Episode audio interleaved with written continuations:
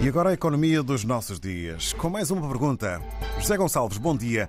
E sobre a região habitualmente designada por Médio Oriente, o que é que se pode dizer no geral em matéria de economia, naturalmente? Antes de mais, significados. Aquilo que se chama Médio Oriente de uma forma geral, ou seja, uma designação que foi criada no Ocidente e no Ocidente Europeu para designar o que estava mais longe, o que estava mais perto e o que estava a média distância, tem designação oficial nas Nações Unidas de Ásia Ocidental. Falando dessa região, portanto, temos logo a considerar que é uma guerra na área. Mas esta guerra não está a afetar a maior parte dos países da região. Está a afetar em termos macroeconómicos Israel e em termos de sobrevivência, de grande sofrimento por parte da população de Gaza, um pequeno território com uma grande densidade populacional, toda a gente conhece o problema, portanto, não nos vamos deter no problema em si, vamos só significar que se esta guerra se mantém, ela pode envolver outros países da área, o Irão, por exemplo, está quase envolvido, e aí sim teremos consequências um pouco mais para dentro, digamos assim, eh, da região da Ásia Ocidental. Mas, para já, a economia da Arábia Saudita, a economia dos Emirados Árabes Unidos ou mesmo a economia iraniana estão a sofrer pouco com este contexto. E é pouco, ou seja, que há um pouquinho de efeito na medida em que uma certa retração agora na zona do Mar Vermelho que pode vir a reduzir as trocas eh, comerciais na área.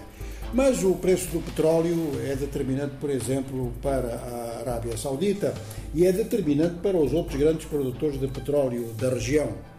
Em Israel, o Banco Central já falou que realmente esta guerra está a custar muito mais do que foi previsto inicialmente.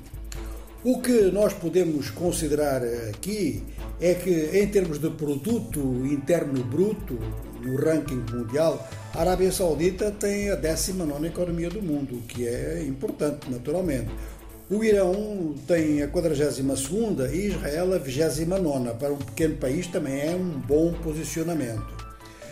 Temos depois o Índice de Desenvolvimento Humano, ou seja, que se o PIB dá grandes quantidades macroeconómicas, o Índice de Desenvolvimento Humano dá grandes condições sociais.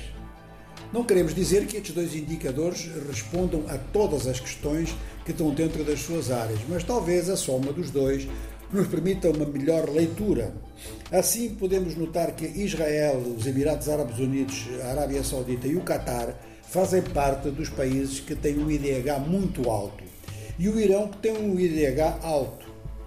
Nos países de IDH muito alto, Israel os Emirados Árabes Unidos têm posições importantes entre o 22 e o 35 lugar, o que significa melhor posição do que Portugal. Qatar está no 42 e o Irão no 70. É uma posição já num outro escalão, que é um escalão alto, e fica um pouco acima da China e um pouco acima do Brasil.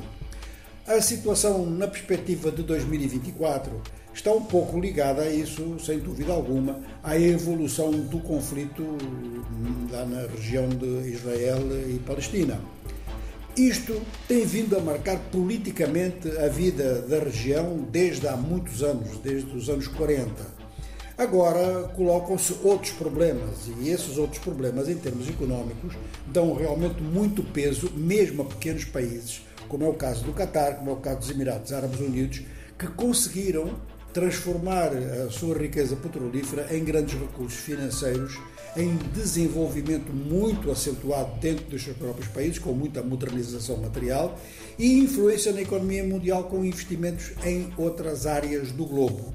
É claro que a estes países que citamos, que são de pequena dimensão, tem que se acrescentar, sobretudo, a Arábia Saudita, que é uma das 20 maiores economias do mundo, portanto, no 19 lugar no caso concreto. O caso do Irão está ligado ao conjunto da região e está ligado também às sanções que possam vir a ser mantidas ou levantadas no ano de 2024.